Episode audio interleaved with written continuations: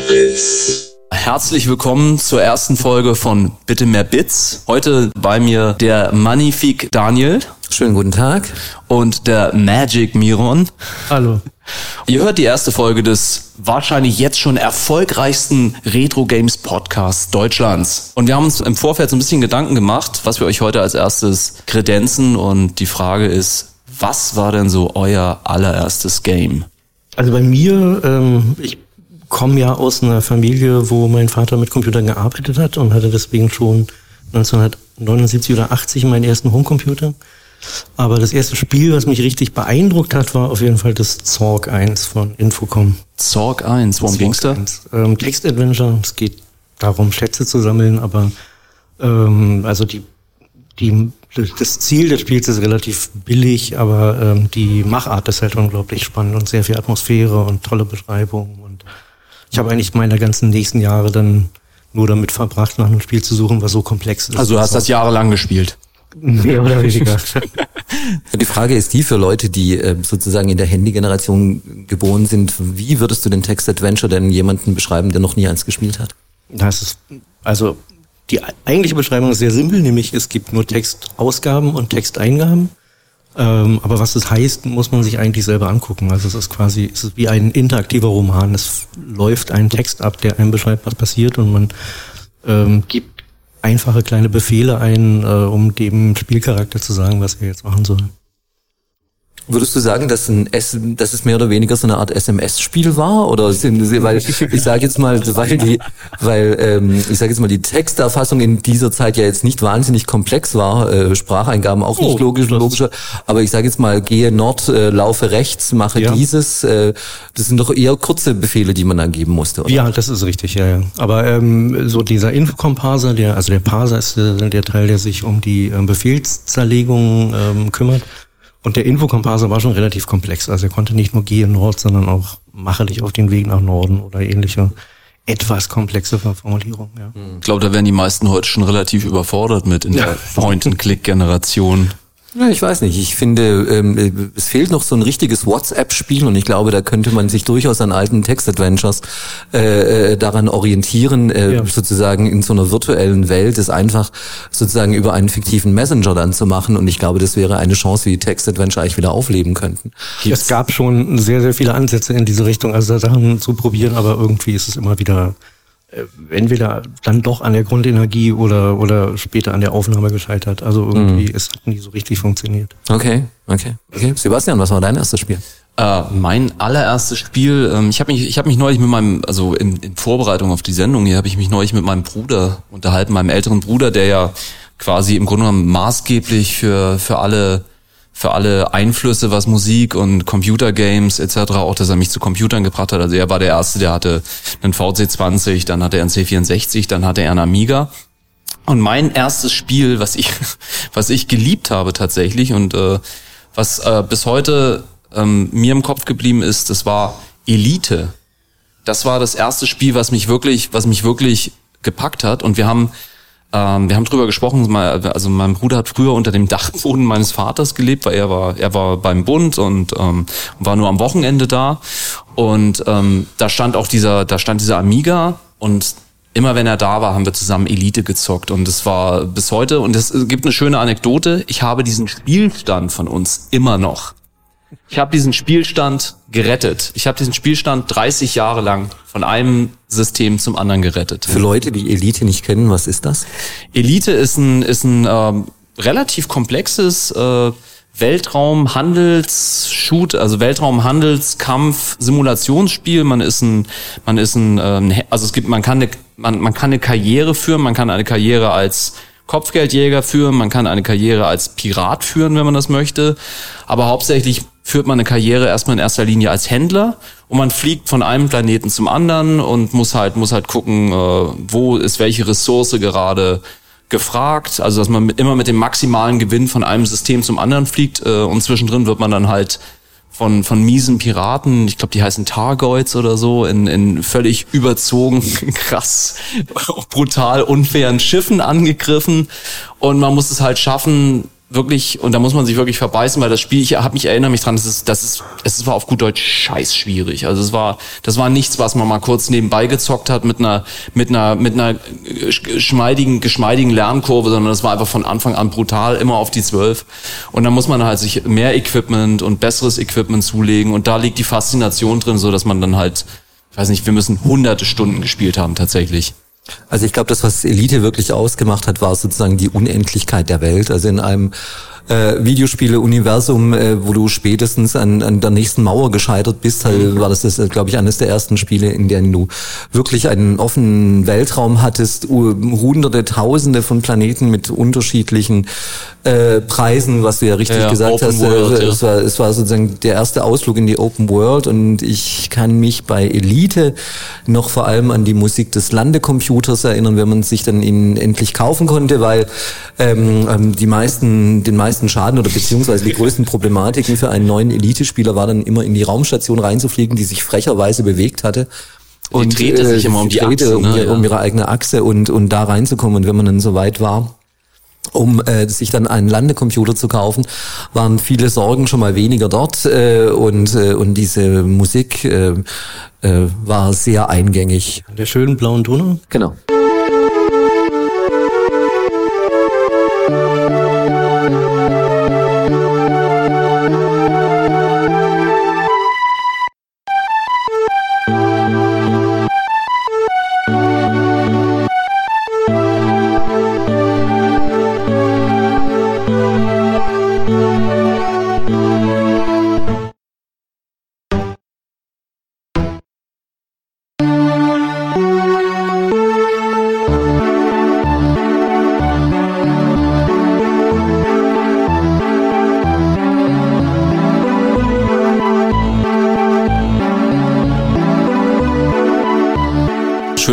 Musik. Also hat man nicht oft, dass man, dass man klassische Musik in einem, in einem Computerspiele-Podcast hat. Auf jeden Fall. Daniel, was war dein erstes Spiel, was du geliebt hast? Also das erste Spiel, das ich gespielt habe, war, war, war, war, klassisch Pong, äh, wirklich äh, bei einem Freund äh, mit vier, fünf, sechs Jahren maximal das erste Mal, dass ich mit einem Spielautomaten in Kontakt getreten bin, war Space Invaders in, bei einem Frankreich-Urlaub, an dem ich wahnsinnig viel Zeit äh, verbracht habe. Aber das erste Spiel, das mich wirklich beeindruckt hat, wo ich wirklich gesehen habe, wo vielleicht das Potenzial äh, für Computerspiele liegt, ähm, war auf einem Intellivision, äh, auf einer Intellivision-Konsole und das war das Intellivision Soccer. Und das hatte den großen Punkt, dass du wie eigentlich alle Spiele ähm, sozusagen das Spielfeld von oben gesehen hast und Punkte liefen einem anderen Punkt, nämlich dem Ball hinterher. Das Besondere an äh, Intellivision Soccer war, dass ab dem Punkt, wo du zum Strafraum gegangen bist, das Bild umschaltet und du den Spieler von hinten siehst und auf ihn zukommen kannst. Also das erste Mal, dass ich Perspektivwechsel in einem Computerspiel wahrgenommen habe. Ich sag mal, Space Invaders ändert sich nicht. So, die Jungs kommen von oben unter, Pac-Man ändert sich nicht. Ähm, und bei Intellivision Soccer war es das erste Mal, dass der Bildschirm umschaltet, mich in eine neue Situation reingebracht hat. Und, und, und ich, als ich das erste Mal gesehen habe, ich war starstruck. Also ich konnte das gar nicht fassen, ja. dass, dass es überhaupt möglich ist, dass man äh, sozusagen mehrere Perspektive äh, bei einem Spiel sehen kann. Und das war mit Sicherheit etwas, was mich schwer beeindruckt hat. Ganz nebenbei hat es auch wahnsinnig viel Spaß gemacht, dieses Spiel zu spielen. Jetzt nicht nur sozusagen von, von, der, von der technischen Seite aus und muss wirklich sagen, dass diese Intellivision-Konsole, obwohl sie dann auf lange Sicht jetzt nicht so erfolgreich war, jetzt wie die klassische Atari VCS äh, 2600 oder selbst ähm, damals das äh, Philips äh, G7000 äh, die jetzt auch nicht wirklich erfolgreich war, aber erfolgreicher als die Intellivision. Aber dieses Spiel hat es wirklich rausgetragen. Ich bin jetzt zwar nicht ewig ähm, dem Fußballgenre ähm, treu geblieben. Ich kann mich noch erinnern an Dino Dinis Kickoff ähm, und, und, und ähnlich. Äh, was wirklich auch sehr, sehr viel Spaß gemacht hat. Aber auf die Frage zurückzukommen, das erste Spiel, das mich wirklich beeindruckt hat, war mit Sicherheit ähm, Intellivision Soccer. Und ich kann dir nur zustimmen, was du gesagt hast zum Thema Elite. Elite habe ich auch gespielt. Ähm, und es war auch ein Spiel, das mich schwer geprägt hat. Und das dritte Spiel, das mich in der achten Klasse hat sitzen hat lassen. Also jetzt nicht, das Spiel hat mich nicht sitzen lassen, aber die, in der Schule bin ich dann in der achten Klasse sitzen geblieben. Und der Schuldige war Pirates.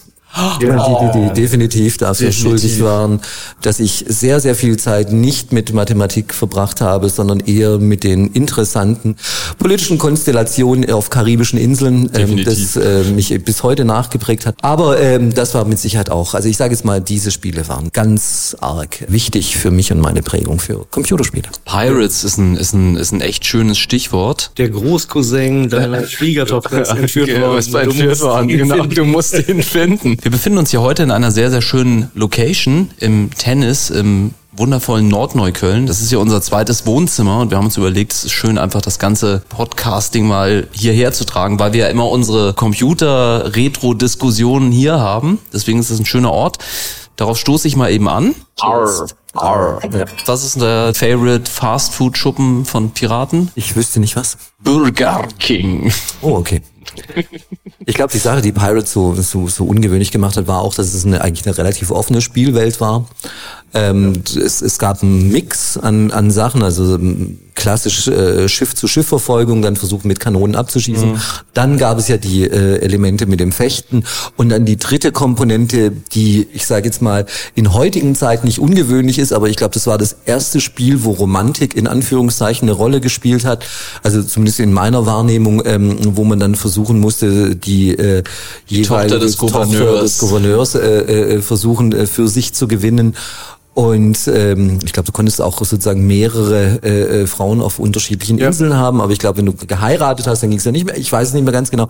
Aber auf jeden Fall diese drei Komponenten ähm, in einem Spiel waren mit Sicherheit ja. einer der Gründe, was es so außergewöhnlich gemacht hat. Die waren auch unterschiedlich mächtig und elegant. Wer? Die, die, äh, die Damen, ja, die man da, die man da umgarnen konnte. Ich würde jetzt vermuten, dass Karateka vorher war. Da, da ist es ja eine romantische Geschichte, wo es darum geht, dass man äh, seine Geliebte befreien muss und deswegen die ganze Zeit Karate kämpft. Okay, so gesehen kannst du natürlich auch sagen, dass Donkey Kong eine ziemlich Letztlich, romantische ja. Nummer war. Ja, ja okay, okay, okay, so so oder ja, ja klar, oder ja, Mario Brothers, äh, ja, klar. tierisch romantisch. Nee, aber Donkey Kong macht in dem Sinne du, okay, wenn man das äh, klar, klar, klar, klar, klar. Das ist ein sehr interessanter Punkt. Die Romantik in Donkey Kong. ja, auf jeden Fall. Thema eines späteren Podcasts. genau, ja, darüber, ich finde, darüber, darüber sollten wir nochmal sprechen. Ja, das, das, wäre ganz gut, ja. Vielleicht ja. aber nicht nur drei Jungs.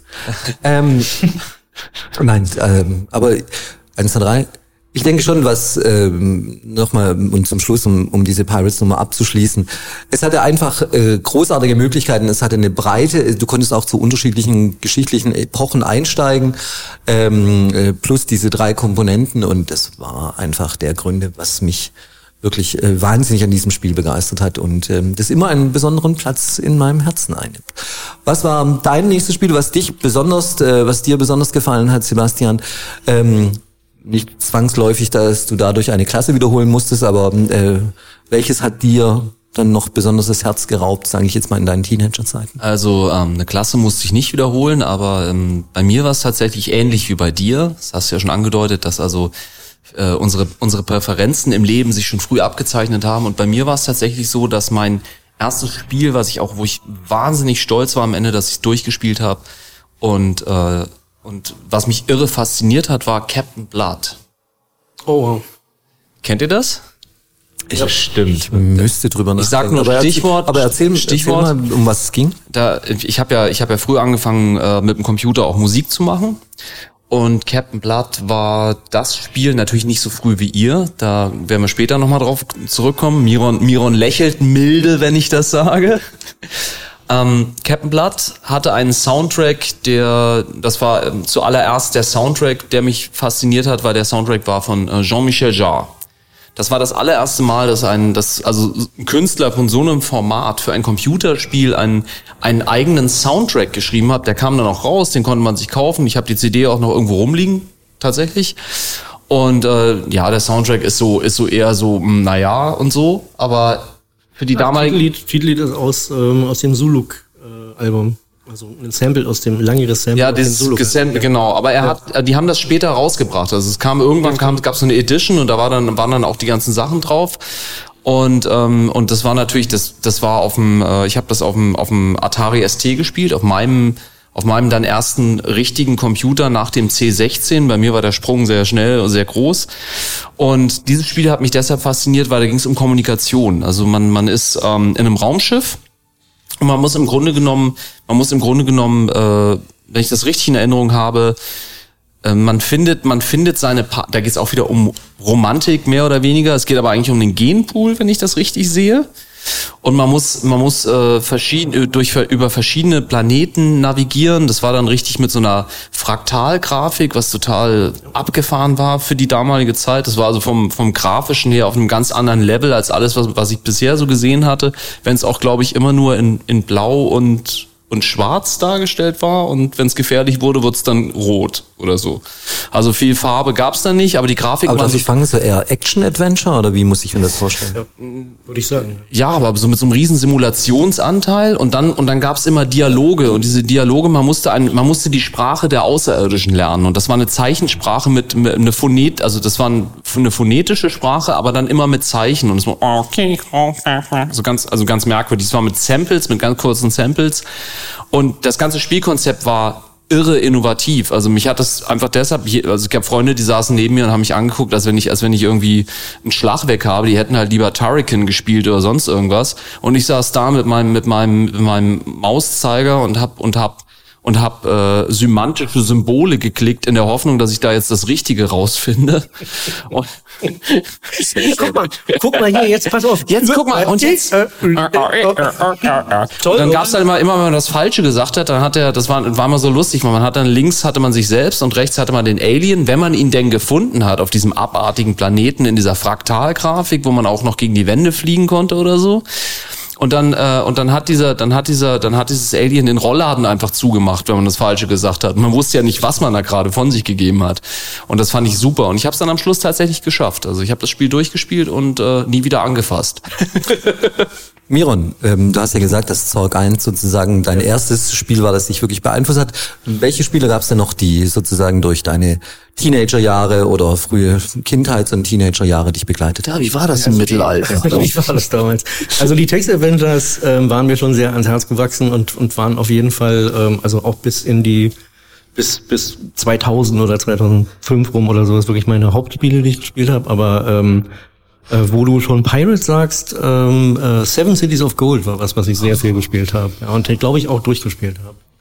Kannst du ähm, den Leuten erzählen, was Seven Cities of Gold war? Ja, es ist, äh, man fährt los, ich kann mich nicht mehr genau erinnern, ich glaube, man kann sich aussuchen, ob als Italiener, als Portugiese oder als Spanier und ähm, fährt mit einem, mit, mit einem oder mehreren Schiffen los und ähm, kommt dann irgendwann auf dem sagenumwobenen Kontinent Amerika an und muss äh, da sich dann äh, über die Inseln äh, bis zum Festland vorarbeiten und dann ähm, äh, äh, Gruppierungen zusammenstellen und anfangen, das Land zu erkunden und dann muss man Karten ähm, aufbauen und äh, Bodenschätze suchen. Und es war halt auch, ähm, es war relativ ein relativ simples Spiel, relativ simple Umsetzung, aber ein sehr komplexes Spielprinzip und ähm, ja, und es war, war riesengroß. Also man musste ähm, tatsächlich, man konnte dann wirklich den gesamten Kontinent ablaufen. Natürlich nicht eins zu eins, sondern vielleicht eins zu tausend oder sowas, aber ähm, es ging wirklich bis ins letzte Detail. Man konnte Berge finden und, und Flüsse finden und so. Und, äh, und was waren die Gefahren? Es gab ähm, äh, Tiere, man wurde, glaube ich, von Tieren angegriffen. Es gab ähm, äh, auf jeden Fall hauptsächlich waren es Eingeborene, mit denen man in irgendeiner Form klarkommen musste. Und dann konnte man eben auch mit Diplomatie oder die bestechen oder angreifen oder niederbrennen. Okay, also du konntest von Diplomatie bis Cortez ja, sozusagen genau, alles, ja, alles ja, machen. Genau. Okay. Okay, ähm, und das war dann aber jetzt nicht logischerweise nicht rundenbasiert, weil du keinen Mitspieler hattest, aber du hattest so und so viele Geb, also konntest dich bewegen so oft oder oder wie muss ja, man sich das vorstellen? Es war, äh, also konntest in, du deine Truppe in, aufteilen? In, nee, also man spielte eine immer einen Trupp und dann in Anführungszeichen Echtzeit. Also man bewegte sich immer mit seinem mit seiner Hauptfigur ähm, an durch einen bestimmten Ort. Man konnte dann immer wieder, wenn ich gesagt habe, okay, jetzt habe ich vom Festland genug gesehen oder ich habe keine Nahrungsmittel mehr oder so, dann konnte ich wieder zurück in so ein Schiff und dann wieder ein bisschen weiter an der Küste entlang fahren und so und dann die Magellanstraße finden oder also das war alles ganz, ähm, ganz nett gemacht, auf jeden Fall. Mhm. Du hast ja auch eine, wie bei ihr beide ja, eine Affinität zu Computerspielen und Musik und ich glaube, dass die Plattform ähm, Commodore 64, glaube ich, eine wichtige Plattform ja. war zum Thema Computermusik. Ja. Ähm, ich denke, wenn man sozusagen Memory Lane durchläuft, was war denn die Musik, bei welchem Spiel wo du dir gesagt hast, wow, sowas kommt aus meinem Computer raus? Ja, also ähm, es fing schon relativ früh an, dass ich dachte, ähm, die, ah, der kann ja wirklich viel, die Musik klingt ja sehr angenehm und so. Und das erste Mal, wo ich äh, von der Komposition wirklich begeistert war, war ähm, bei The Human Race von Rob Hubbard die Musik. Und er wurde dann, ja, Gänsehaut. wurde dann äh, wirklich sofort riesengroßer Rob Hubbard-Fan und ähm, begann mir alle Spiele von Rob Hubbard zu besorgen, also wo er die Musik gemacht hatte und das meiste ist der letzte Mist, aber, aber die Musik ist toll. Und, äh, und dann gab es natürlich noch Martin Galway und, und verschiedene andere Leute, aber das waren so die, die Hauptfiguren. Nur zur Klärung, Ron Hubbard ist, also du bist jetzt nicht Rob- Scientolo Rob nicht, nicht Rob Scientology gefolgt, sondern es ist Nein, ein, Rob Hubbard Rob Hubbard ist ein Ron Hubbard. Ja, genau. Also ein Komponist, äh, äh, Genau, der also der, der ähm, danach eine ein bisschen traurige Karriere hatte, hat er noch ähm, auf dem Amiga ein paar Sachen gemacht, dann auf, auf ein paar Spielekonsolen, ähm, 3DO, glaube ich, oder so, noch, noch zwei, drei Sachen gemacht und äh, hat sich dann aber in die Sound-Programmierung äh, zurückgezogen und dann hat er zwei, drei eher peinliche Auftritte, Live-Auftritte noch gehabt, wo er gezeigt hat, dass er nicht E-Bass spielen kann und, ähm, und, und danach ist er in der Versenkung verschwunden. Ne? Da habe ich eine kleine Überraschung für euch. Ich habe nämlich einen Song dabei, den würde ich jetzt einfach mal für euch abspielen. Das Human. Race. So,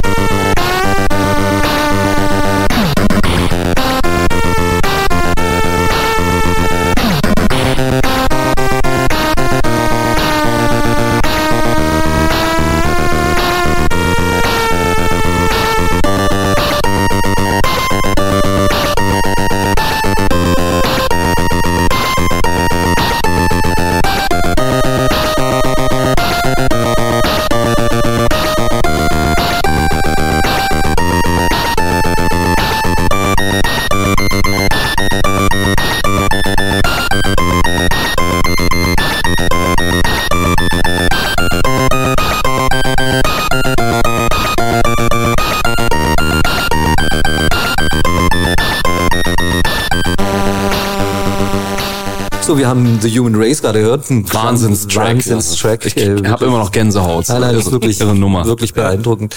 Sebastian, was war denn die Computerspielemusik, die dich am meisten beeindruckt? Jetzt wird's, jetzt wird's wirklich, wirklich, wirklich peinlich.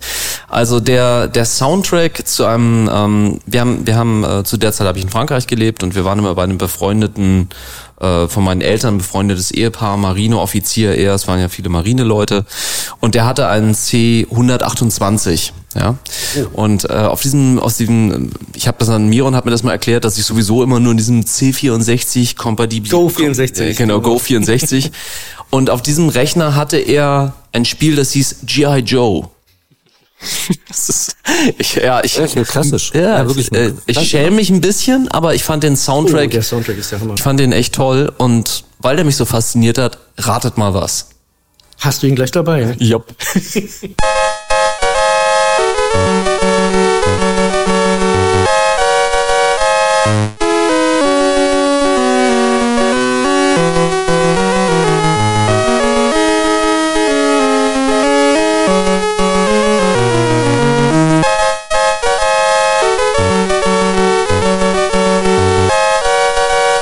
So, unsere patriotischen Gefühle äh, zu unserem NATO-Verbündeten. Ich stehe immer noch wieder neu, neu erwachsen. Äh, ich kann mich auch noch erinnern, äh, bei G.I. Joe, wenn du die Diskette wechseln musstest, ähm, hat er dann gesagt, please change, und dann hast du die rausgenommen und rein.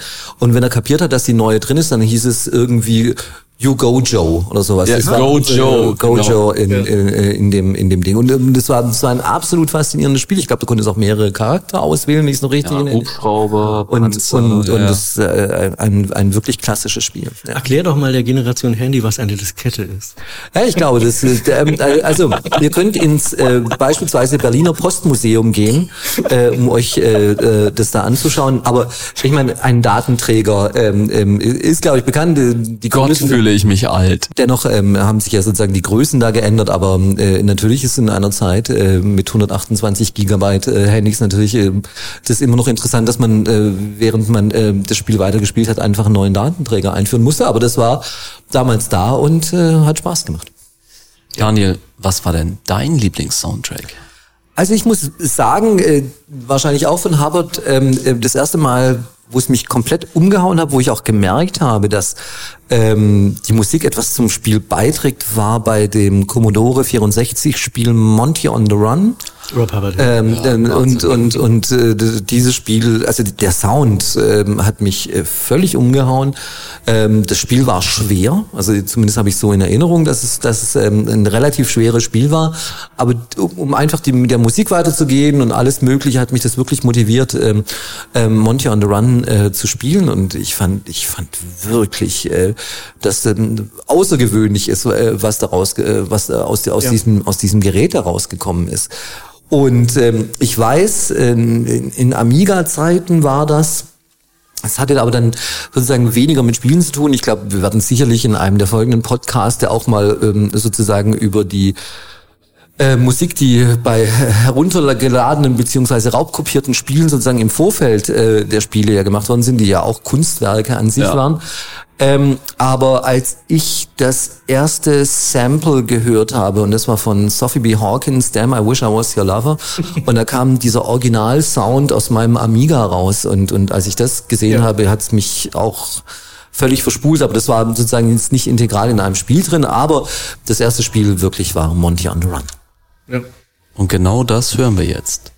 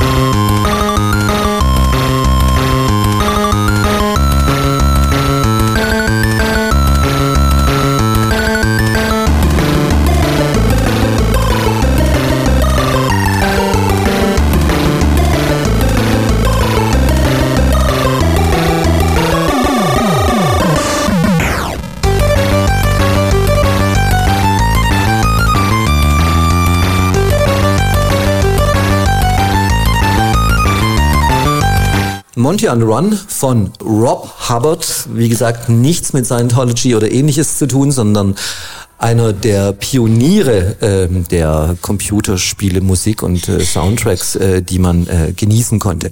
So, äh, an Betracht der Zeit ähm, schauen wir äh, auch nochmal, ähm, machen wir eine kurze Runde. Miran, spielst du noch Retro-Spiele? Retro-Spiele, ja. Also ja, ich habe eine große ähm, und äh, im Gegensatz zu damals heute auch völlig legale ähm, Retro-Spiele-Sammlung. Abandonware. nein, nein, nein, nein, nein, nein, nein. Also wirklich, äh, können wir auch mal in, äh, ausführlicher drüber reden. Aber ähm, äh, ja, also C64-Spiele, Amiga-Spiele und ähm, äh, Konsolenspiele, Playstation und so. Also ich spiele die tatsächlich regelmäßig. Dann oft nicht lange. Also es ist tatsächlich so, dass man äh, feststellt, die Nostalgie ist größer als der Spielwitz. Also es ist eben, die machen halt nicht mehr wahnsinnig viel Spaß heute, die Spiele, aber ähm, aber so dieses, dieses nochmal rangehen und, und ähm, zwei Minuten warten, bis das Spiel geladen ist und ein bisschen rumfliegen und schießen und so ist schon gut. Also ich kann dem nur zustimmen, was mich, ähm, als ich dann Emulatoren sozusagen entdeckt habe und, und dann wieder die C64 und Amiga-Spiele oder sowas gespielt habe, Nostalgie, 15 Minuten und fünf Minuten später, ich so, Genau. echt, damit habe ich Stunden meines Lebens verbracht. Ja.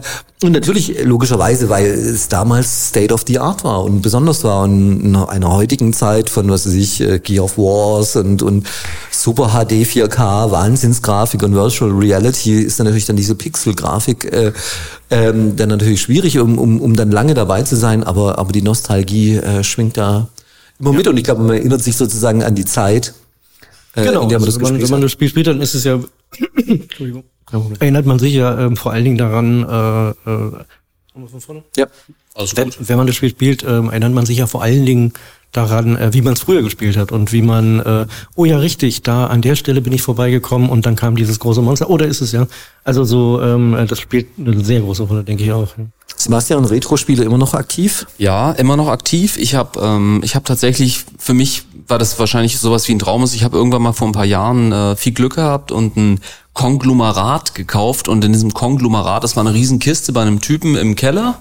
Die habe ich, das darf man heute gar nicht erzählen, für 10 Euro bekommen und da waren drin, äh, da war ein Amiga 500 drin, voll aufgerüstet. Da war, ähm, da waren zwei C64 drin, die wir auch schon Miron hat mich da begleitet, die wir auch schon benutzt haben. Ich habe also mit dem auch schon mal live aufgelegt, in Anführungszeichen. Und ich habe immer noch meinen alten, meinen alten Atari ST, der funktioniert immer noch. Den habe ich im Studio stehen. Manchmal benutze ich ihn auch noch. Äh, also alle Programme läuft immer noch, die Kiste ist der Wahnsinn. Aber was Retro-Games angeht, da habe ich das letzte Mal tatsächlich mich hingesetzt und habe ähm, äh, Nebulus gespielt. Und, Wow. Und äh, ich glaube, ich glaube, ein Ding bei diesen Spielen, weil ihr gerade beide den, den, den Punkt äh, erwähnt habt, dass dieses Nostalgiegefühl erstmal hochkommt. Also eine Sache, die ich bei diesen Spielen, äh, auch als aktiver Gamer, zum Beispiel auf der Playstation, und ihr spielt ja auch auf verschiedenen Systemen, ähm, was ich dort vermisse, ist, dass man früher tatsächlich die, die, die leeren Plätze, die leeren Pixel, also das, was, was der Rechner nicht darstellen konnte, mit seiner eigenen Fantasie gefüllt hat. Und ich glaube, das ist der Punkt, warum ich immer wieder zu diesen äh, Retro-Games zurückkehre. Korrigier mich, aber Nebulus ist so ein Spiel, wo du mit einem kleinen Jäger über ein großes Raumschiff drüber fährst, oder bin ich das? Das ist Nebulon. ah, okay. Nebulos, Nebulus ist das, wo du mit so einem kleinen, merkwürdigen, grünen Vieh-Ding mit großen Augen und, äh, und äh, Froschfüßen an einem merkwürdig sich rotierenden Turm entlang läufst, nach oben. Du musst nach oben kommen. Die Rotation war. Die Rotation ist- Also man, also man sieht die Spielfigur immer an der gleichen Stelle und der Turm dreht sich. Also man, man bewegt nicht die Spielfigur, sondern den Turm. Okay. Und das war ein irres, also, also heute würde man sagen ein Platformer. Ja. Ja, genau. Und man muss also diesen Turm hoch und da gibt's verschiedene Fallen, von oben schmeißen irgendwelche Leute, irgendwelche Kugeln und das hat auch viel mit Physik zu tun und, äh, und es ist teilweise sauknifflig und ich habe mich wirklich hingesetzt und ich, ich habe auf die Uhr geguckt, also ich habe das Ding über eine Stunde gespielt. Ich bin auch sehr stolz auf mich. Ja, das ist ungewöhnlich. Das war aber auf einem Emulator. Also Ja, ich ja. hab auf meinem auf meinem Studio Mac habe ich einen Emulator laufen und da habe ich auch äh, auch total legal natürlich alle Games drauf. Ich glaube, das interessiert heute keinen. Die, die Firma hieß He, He, Hedge, Hedge, Hedge, Houston. Houston, Houston hießen die. Ich glaube, ich schreibe denen mal einen Brief, aber ich glaube, die gibt's auch gar nicht mehr. Die gibt's nicht mehr, aber es gibt rechte äh, Inhaber. Ja, aber das, äh, es gibt viele Sachen, die mittlerweile Gott sei Dank freigegeben sind tatsächlich, weil da einfach niemand mehr ist, den's. Gehört nicht dazu. Ach, Das ist toll. Ich stehe mit einem Fuß im Gefängnis. Es tut mir so leid. Und bevor Sebastian jetzt äh, in die JVA Tegel abgeschoben wird, ähm, äh, glaube ich, ist es das Beste, dass wir ihm die Flucht garantieren und äh, die erste Folge unseres Podcasts äh, zu Ende bringen. Ähm, Sebastian, vielen Dank, dass du es ermöglicht hast. Vielen Dank, dass ihr da seid und äh, dass wir endlich, dass wir endlich das, was wir hier nachts immer in unseren in unseren stundenlangen Gesprächen äh, uns gegenseitig um die Ohren schmeißen, dass wir das jetzt mal aufnehmen können und dass wir damit einen schönen Podcast starten. Miron, vielen Dank auch dir. Ja, ich bedanke mich bei allen für meine Möglichkeit hier zu sein. Und dann wünschen wir euch allen noch einen schönen Tag und hoffen, dass wir euch bald wiederhören. Ja, und spielen, spielen, spielen.